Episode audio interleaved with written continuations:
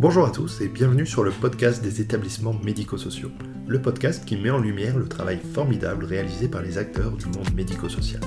Je suis Arnaud Chevalier. Après avoir été directeur d'EHPAD pendant 8 ans, j'ai décidé d'utiliser mon expérience pour travailler sur les outils qui vont permettre de simplifier et d'améliorer le quotidien des usagers et des équipes.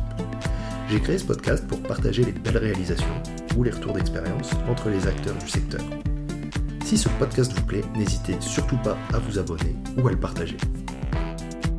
Bonjour euh, Pauline, Pauline de l'antenne. Donc tu es euh, juriste et tu travailles euh, pour les EHPAD, entre autres publics.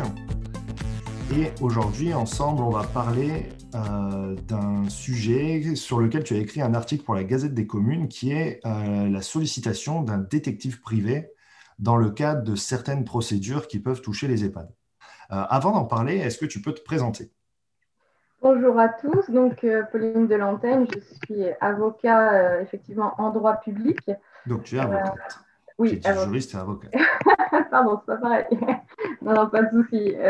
tous les avocats sont des juristes, mais tous les juristes ne sont pas avocats. Voilà, donc j'ai le diplôme d'avocat depuis 2013. J'interviens depuis le début de, de, mon exercice au sein du cabinet Ernst Young, donc Ernst Young Société d'avocats dans l'équipe euh, de droit public.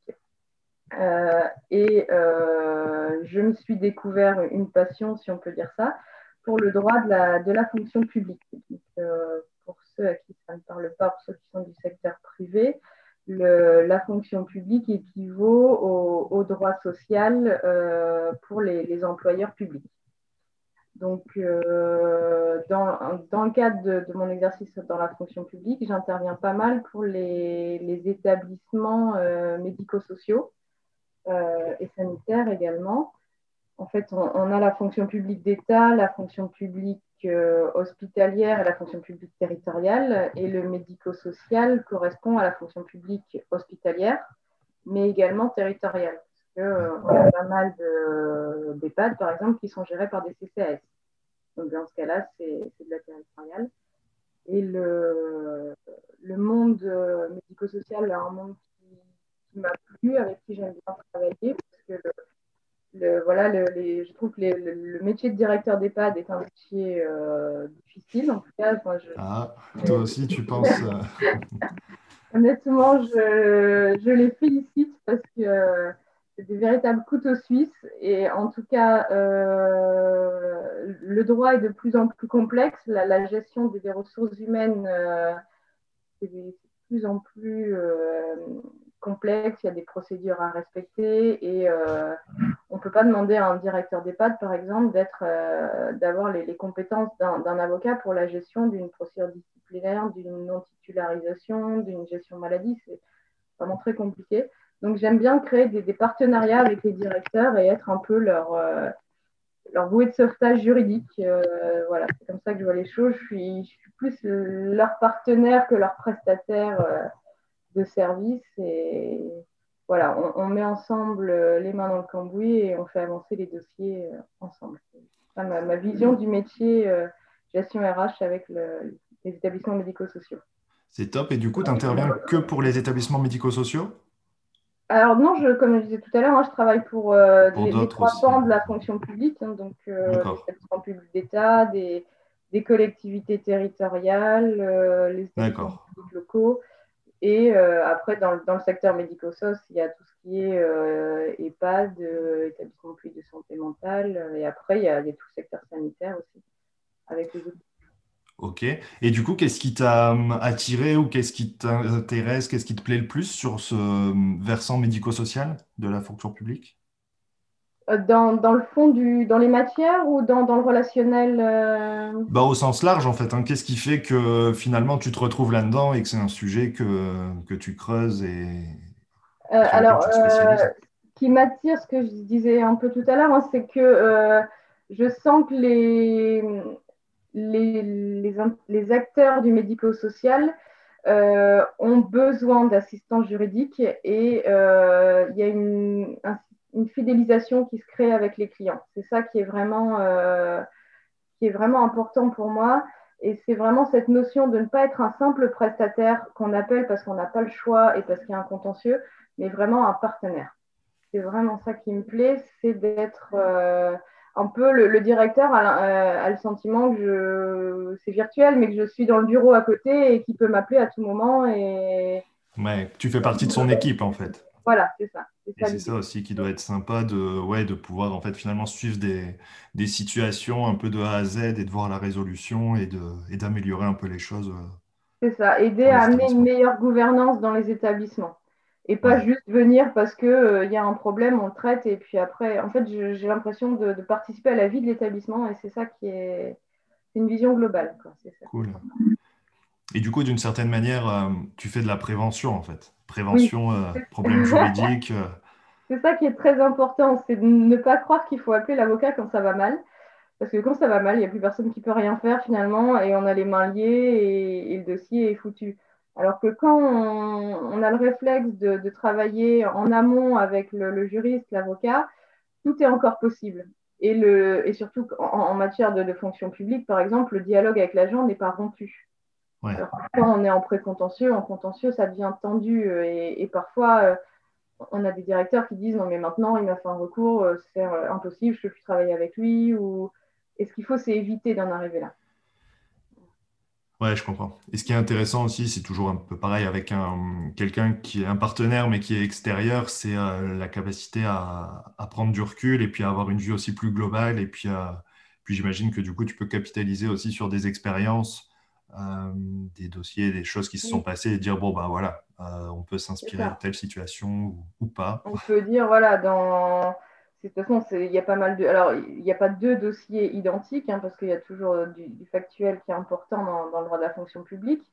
Euh, mais il y a quand même des, choses où on peut dire bah, attention, j'ai déjà eu ça avec tel établissement, euh, ça s'est fini comme ça, ou, justement expliquer que. Bah, ou parfois faire comprendre qu'il y a des, des, solutions qui, même le droit n'a pas une réponse à tout finalement. Euh, qu'il vaut mieux toujours privilégier le, dialogue et la communication, euh, également avec les, représentants syndicaux, par exemple. Euh, il y a du travail à faire en amont et quand on a déjà vu des situations s'enflammer dans des établissements, on peut justement dire aux autres, bon, attention, on, a un retour d'expérience, on va éviter de faire comme ça. Et d'ailleurs, les, les, directeurs d'établissements aiment beaucoup aussi travailler entre eux et échanger. Donc là-dessus, il y a un vrai travail d'équipe et ça, je trouve ça chouette. Ils n'hésitent pas entre eux à, échanger. Ouais, bah oui, pour éviter d'être euh, parfois très isolé. C'est ce que j'allais euh, dire. Ouais, c'est ça. Surtout qu'un directeur de, de, petit établissement euh, est souvent seul. Il n'a pas de pas comme une grosse collectivité ou un gros établissement qui aurait des, des, cadres avec lui, des catégories A, des, des DRH on n'est pas là. Hein. C'est vraiment le, bien souvent le directeur qui veut se débrouiller tout seul et il n'a pas le temps matériellement de s'occuper de tout ça. Oui, et puis les, compétences aussi d'aller de, sur des sujets très spécifiques, quoi. C'est clair. Oui, qui sont complexes. Je suis entièrement d'accord. Euh, alors du coup, j'ai écrit un, article euh, sur, euh, sur la possibilité ou sur un usage qui, je ne sais pas si ça se développe ou si c'est d'actu. J'en ai un tout petit peu entendu parler, mais c'est vrai qu'à chaque fois, c'est, on se dit mince, est-ce que est-ce que c'est est-ce que c'est réel, est-ce que c'est vrai? C'est on pourrait ou on peut solliciter un détective privé dans le cadre de certaines procédures. Oui, c'est pas que dans les séries télé. C'est ça, ça fait voilà. américaine. C'est ça, on est en pleine série américaine. Alors, euh, au départ, ça, peut surprendre. Hein. Je vous avoue que euh, quand le, le, client, euh, parce qu'en fait, ce qui m'a amené à écrire cet article, c'est une situation concrète hein, où on, s'est posé la question avec le client, mais, comment prouver les faits? Et je lui ai dit, mais on peut très bien avoir recours à un détective et mon client m'a dit mais c'est pas possible, c'est pas sérieux, enfin, c'est l'image qu'on en a, mais, ah mais pas du tout. Euh, les détectives euh, sont des gens sérieux, ils ont des, procédures à respecter dans leur métier. Euh, et alors, c'est une spécificité du droit de la fonction publique parce que, attention, pour ceux qui sont directeurs d'établissements privés, ce n'est pas, pas le cas. La, la, jurisprudence administrative et la jurisprudence judiciaire ne sont pas égales sur ce sujet. Mais en droit de la fonction publique, en droit public de manière générale, on peut avoir euh, recours à la preuve établie par un détective privé. donc, effectivement, ça, il faut enlever un peu la, priori qu'on peut avoir hein, sur ce sujet-là. Bon, après, il faut faire attention à qui on, fait appel et faut avoir recours à quelqu'un de sérieux, mais je pense que la majorité des détectives le sont, ils font leur boulot correctement, ils connaissent leurs limites parce que c'est ça qui est important aussi, c'est comment va, le détective va obtenir sa preuve. C'est là où il faut être, euh, être vigilant. Ouais, il ne va pas poser des micros. Non. Voilà, il ne va pas débarquer, alors surtout s'il le fait, dans ce cas-là, son, son rapport n'est pas exploitable, mais les preuves qu'il obtient doivent être obtenues de manière loyale. Donc, euh, il ne faut pas amener la personne en faute, il ne faut pas non plus euh, débarquer chez lui et prendre des photos sur la propriété privée. les preuves doivent être obtenues dans, dans le cadre d'un exercice professionnel d'un agent, par exemple, ou dans un, dans un lieu public ou au sein de l'établissement, si c'est le directeur d'établissement, par exemple, qui fait venir. Mais vraiment, il y a cette notion de, lieu ouvert au public. D'accord. Est-ce que tu as des exemples concrets de situations dans lesquelles euh, ça peut se faire, on va dire, d'une manière euh, correcte, loyale et, où ça vaut le coup? Oui, alors le, cas le plus commun, on va dire, le, plus classique, où un, en tout cas, la situation dans laquelle euh, les directeurs sont de plus en plus confrontés, c'est un agent qui, est en maladie ou pas d'ailleurs, et qui, a un cumul d'activités.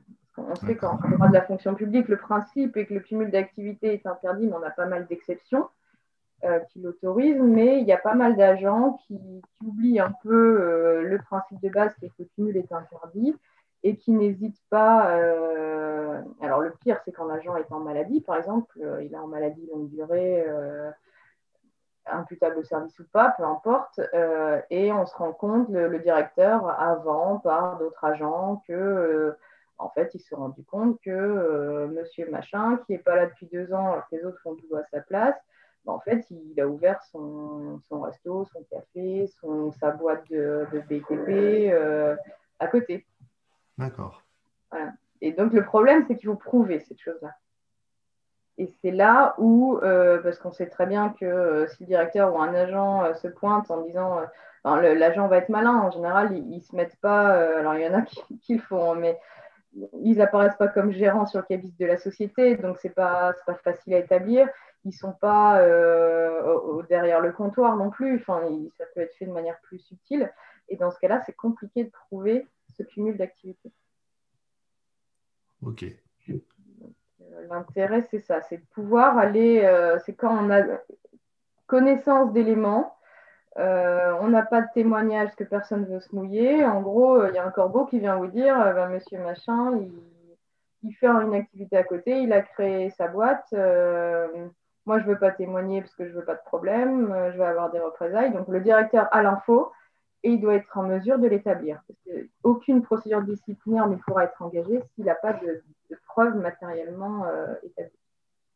Et du coup, au niveau de la preuve, euh, comment on va l'établir? Est-ce que des photos, ça, suffit ou voilà, C'est là qu'on entre dans la notion de la, subtilité devant le juge administratif, c'est que euh, la preuve s'obtient par tout moyen.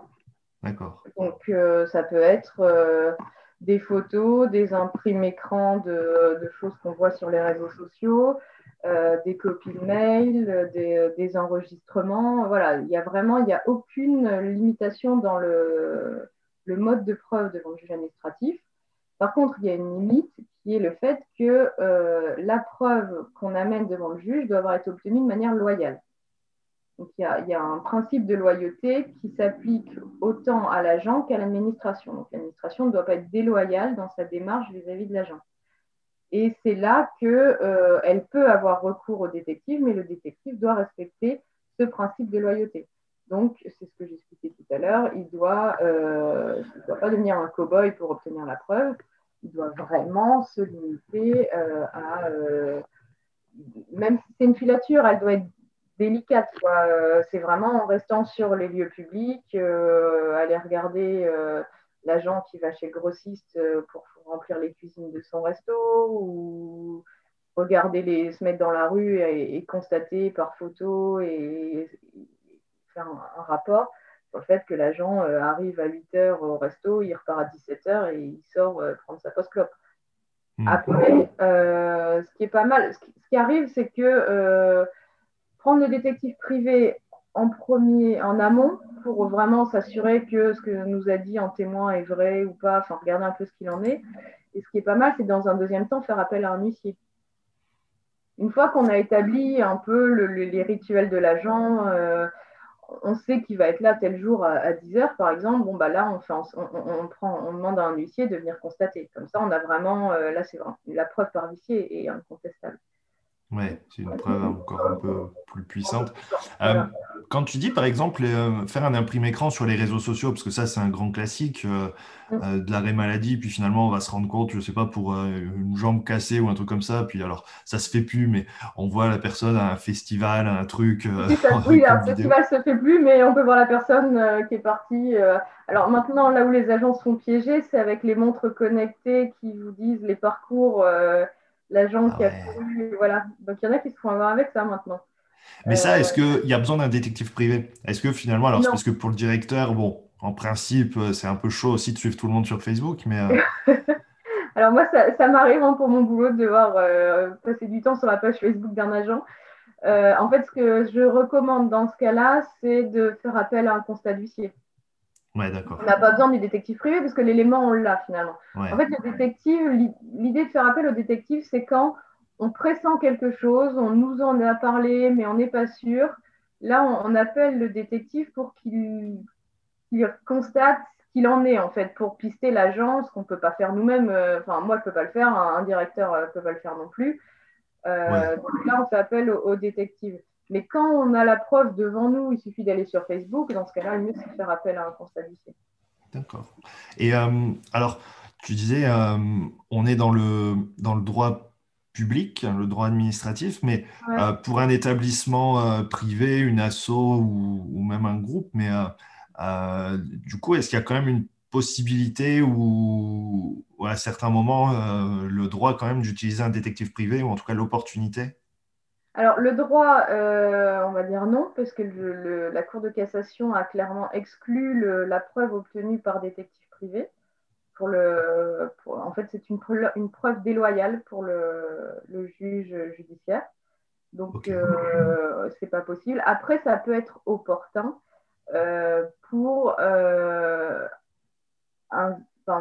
obtenir un peu plus d'éléments, finalement. Euh, on ne pourra pas l'utiliser devant le juge, euh, mais ça peut, quand on a un doute sur un agent, pourquoi pas euh, faire appel à un détective privé pour qu'il vous dise bon bah il se passe ça aussi. Et après une fois que vous avez un peu plus d'éléments et que vous allez savoir où aller chercher les choses pourquoi pas faire appel à un huissier derrière par exemple. D'accord. Les éléments le rapport du détective n'aura aucune valeur devant le juge judiciaire. D'accord, mais l'huissier, oui, du coup, euh, ça peut être une étape en fait. voilà, euh, ou après, pourquoi pas, euh, ça peut vous permettre de, bah, de recevoir l'agent et de lui dire bon, bah, écoutez, je sais que maintenant on négocie. ça peut, alors évidemment, on, ne fait pas pression sur un agent, c'est pas l'idée, mais entre guillemets, ça peut permettre de faire avancer les choses quand vous avez un agent qui nie tout. Ouais, d'éviter la mauvaise foi et le, le déni.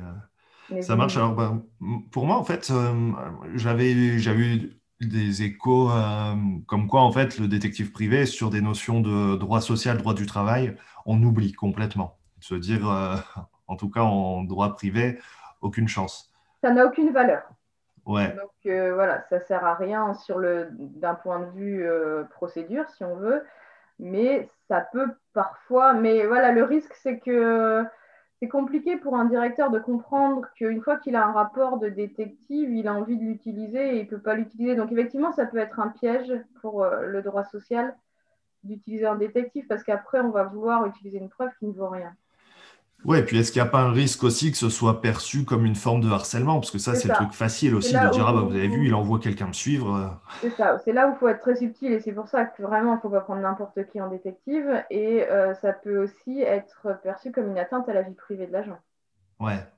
Donc, euh, c'est un outil avec lequel euh, il faut faire très attention dans tous les cas. Là-dessus, effectivement, il faut mettre en garde.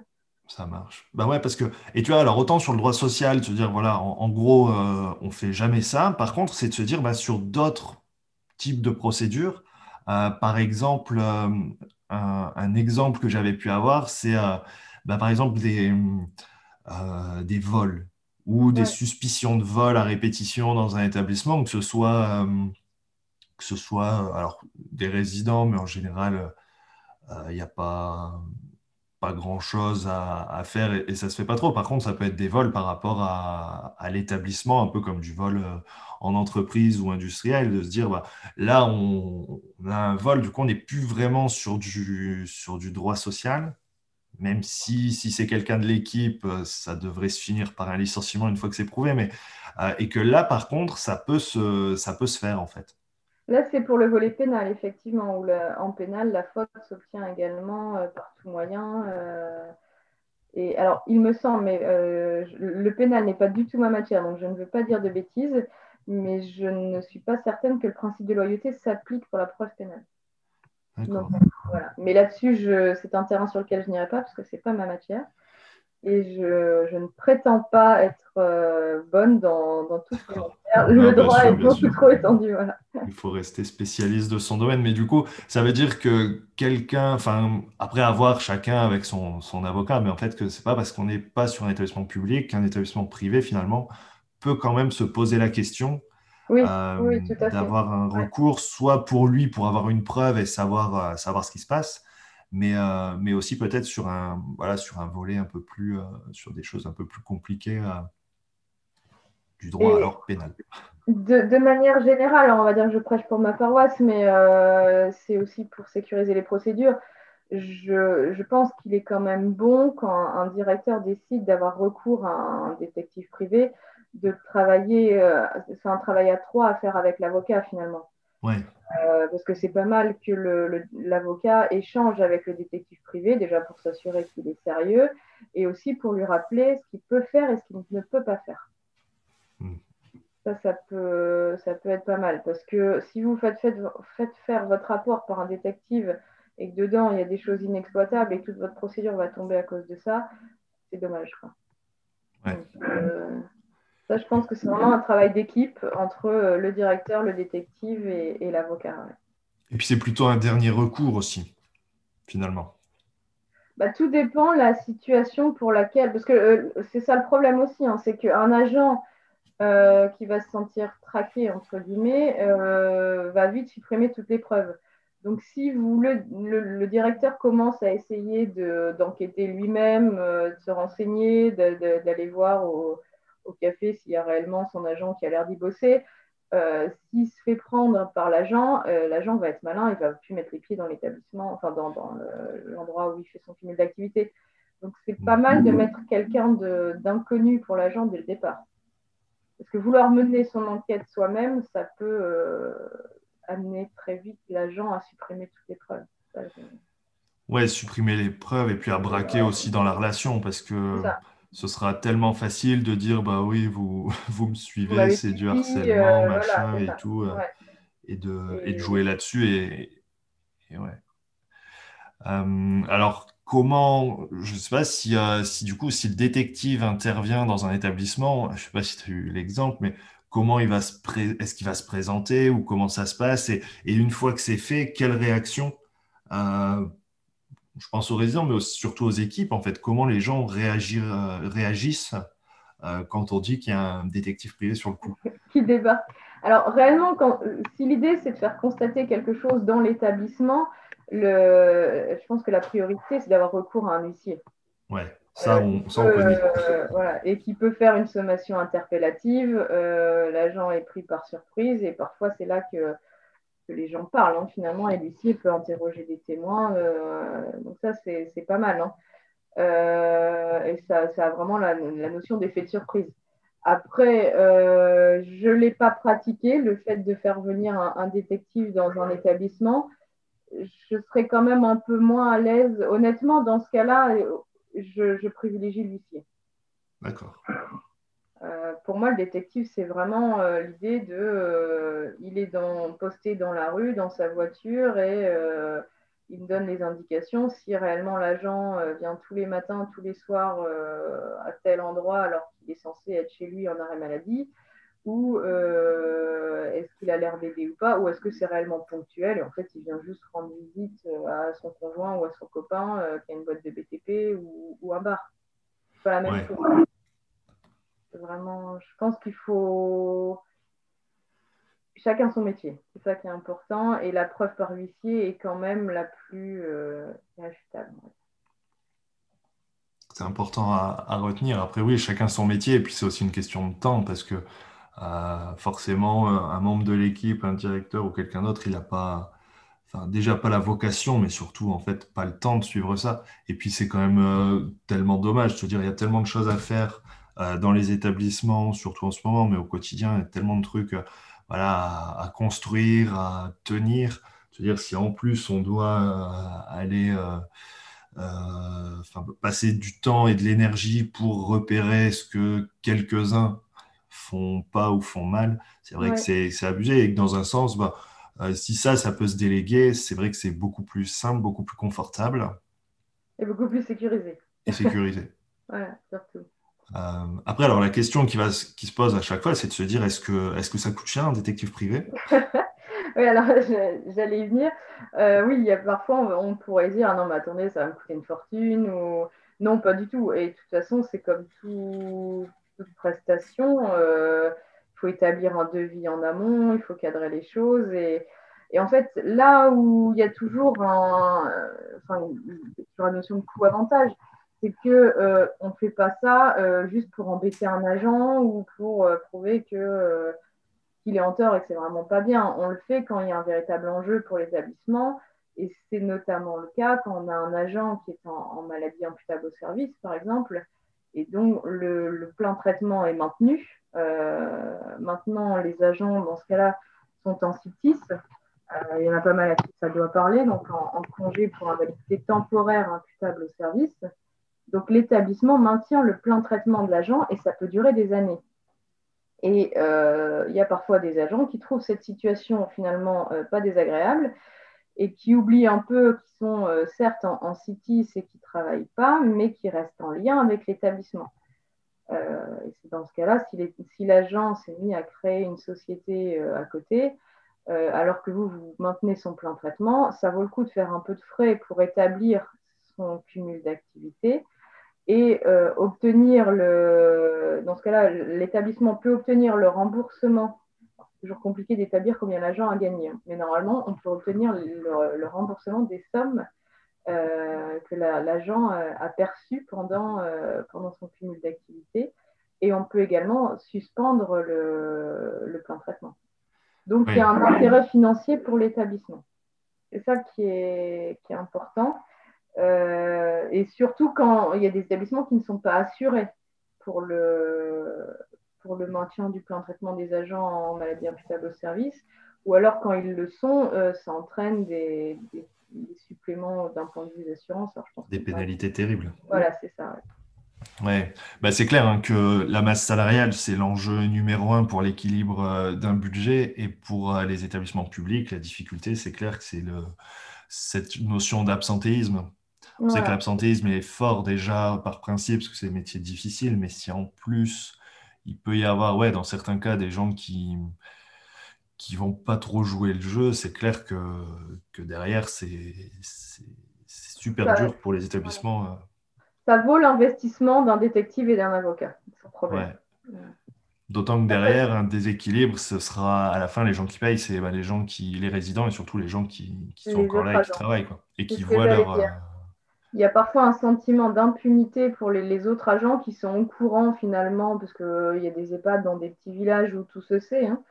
Euh, et Même partout, hein, en général, tout se sait dans l'EHPAD. Déjà, ouais. Mais euh, c'est ça, pour l'équipe qui se rend compte qu'elle fait le boulot de, de 3 à 2 et que euh, le collègue, pendant ce temps-là, euh, il, tranquillement, euh, il se fait du black, ou peut-être même parfois pas du black, hein, mais ça, pas, c'est pas productif, hein, ça, ça, décourage les équipes. Donc parfois, ça vaut le coup aussi que les directeurs montrent qu'il agit pour mettre fin à cette situation. Ouais, carrément. Alors, pour, pour conclure hein, sur une dernière question, est-ce que tu penses que c'est une pratique qui se généralise ou qui va se généraliser? Non.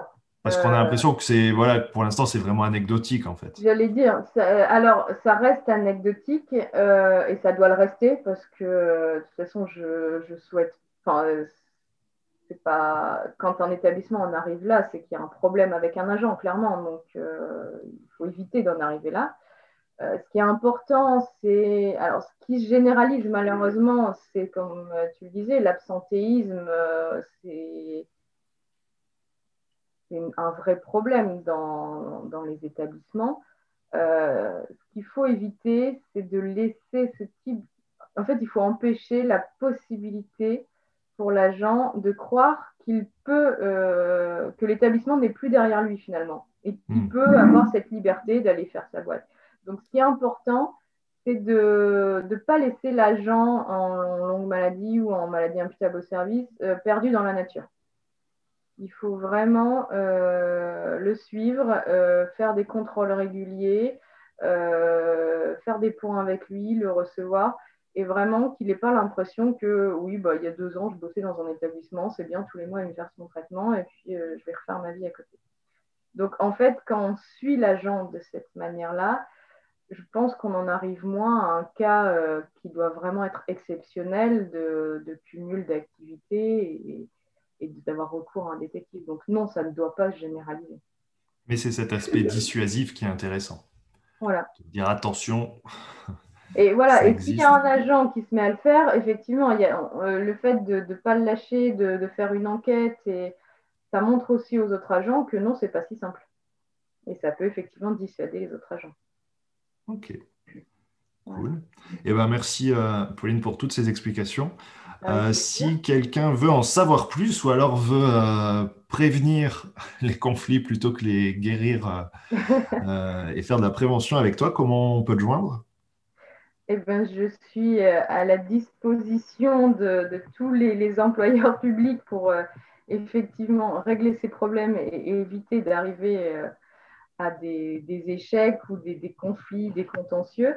Donc, ils peuvent me joindre euh, par mail. Alors, j'ai un email assez long, donc euh, je sais pas. Enfin, le plus simple, euh, je, vais, je vais donner mon, numéro portable peut-être, donc le, 06 14 11 50 07.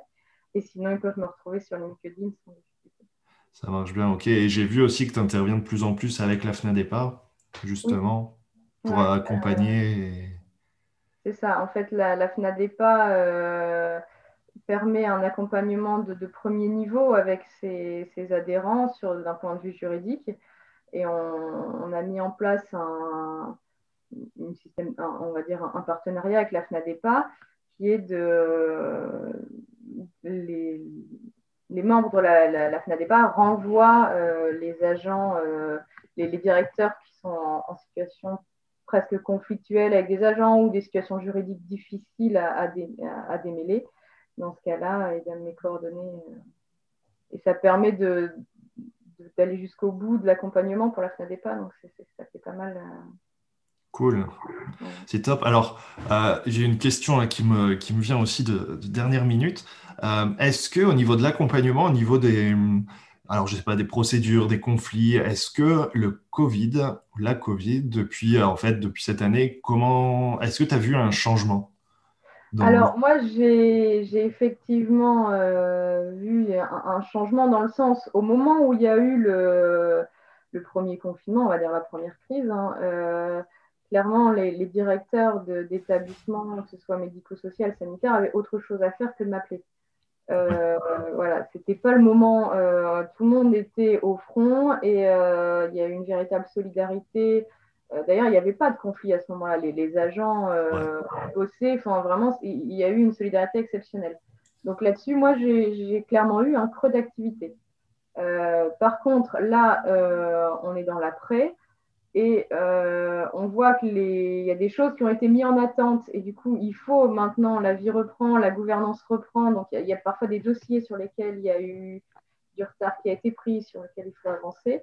Et il y a également euh, plein de réformes qui étaient intervenues avec la transformation de la fonction publique, la loi d'août 2019, et les établissements ont pris du retard dans des choses à mettre en place, euh, comme les lignes directrices de gestion, le, le référent euh, harcèlement, pour le signalement des, situations de harcèlement. Enfin, il y a pas mal de, petites choses qui ont dû être le, les nouvelles évaluations, la, la, suppression de la notation dans la fonction publique hospitalière.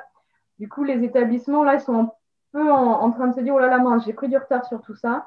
Et maintenant, je, je, moi, je les accompagne pas mal sur la, la, mise en place de tous ces nouveaux process. Euh, Ouais, carrément. Maintenant qu'avec la vaccination, les taux se, desserrent un petit peu, il faut reprendre le quotidien de tout ce qui. C'est ça. Et la mise en place de nouvelles gouvernances. Et après, il y a aussi des. Effectivement, je pense que ça a été très dur pour les, établissements de vivre euh, cette situation de Covid. Mais d'un point de vue RH, euh, euh, alors je ne sais pas si on peut dire que le Covid a, eu du bon, mais essayons de voir le positif dans tout ça ça a parfois euh, réuni les équipes et euh, redonné envie aux gens de travailler ensemble. Euh, cool. Bon, ça, c'est positif. C'est bien de rester là-dessus. voilà. Parce que je dirais que sur la première partie, oui, il y a eu cet effet de, de, cohésion et puis de se dire on est tous dans le même bateau, il faut avancer ensemble. Et je pense que carrément les liens se sont resserrés et c'est important parce que ça a aussi redonné du sens. Mais, euh, mais, dans un deuxième temps, après le, le, Ségur, tout ce qui, le temps que ça, que ça, se mette en place, que la reconnaissance qui finalement euh, revient pas forcément, tu vois, la question, ok, à un moment on applaudit, après on n'applaudit plus, puis finalement, euh, finalement, voilà, tout est redevenu normal, et qui à la fin euh, est un découragement. On l'a en fait, il faut, voilà, il faut pas laisser retomber ce, cet engouement qui a, qui, a, qui, a, qui a créé le Covid, on va dire. Et euh, il faut, c'est là où il ne faut pas se planter et il faut euh, soutenir les équipes et leur amener une reconnaissance qui est très attendue du personnel euh, soignant en établissement, en EHPAD par exemple. Ouais. Et qui est très compliqué du coup de c'est très compliqué de garder cet équilibre entre est-ce qu'à un moment je sanctionne pour à la fois un peu pour l'exemple en fait hein, pour montrer qu'il mm-hmm. que bah, il y a des limites et qu'on peut pas déconner et en même temps de pouvoir garder voilà, tout le monde euh, mobilisé, motivé, malgré en fait ben, un découragement qui, est, qui peut quand même euh, très facilement se comprendre. C'est ça, il ne faut pas chercher à faire du disciplinaire pour faire du disciplinaire, ça n'a pas de sens. Il faut en faire quand un agent vraiment a abusé, hein, il faut dire ce qui est. Mais il faut également faire la part des choses et parfois c'est bon de, bah, convoquer un agent et lui expliquer que ce qu'il a fait, ça ne se fait pas et qu'on lui redonne une chance finalement. Ouais. Pour euh, revenir sur quelque chose de positif. Voilà. Très bien, très bien. Eh ben, écoute, merci Pauline pour toutes ces infos. Merci à toi. Et puis, euh, bah, à bientôt. Avec plaisir. à bientôt. J'espère que cet épisode vous a plu et qu'il vous inspirera. Pour ne pas manquer les prochains épisodes, n'hésitez pas à vous abonner au podcast sur votre plateforme d'écoute pour recevoir des notifications lors des nouvelles publications. Même, n'hésitez surtout pas à me laisser un commentaire sur les plateformes ou les réseaux sociaux comme LinkedIn ou Twitter. Passez une bonne semaine et à bientôt sur le podcast des établissements médico-sociaux.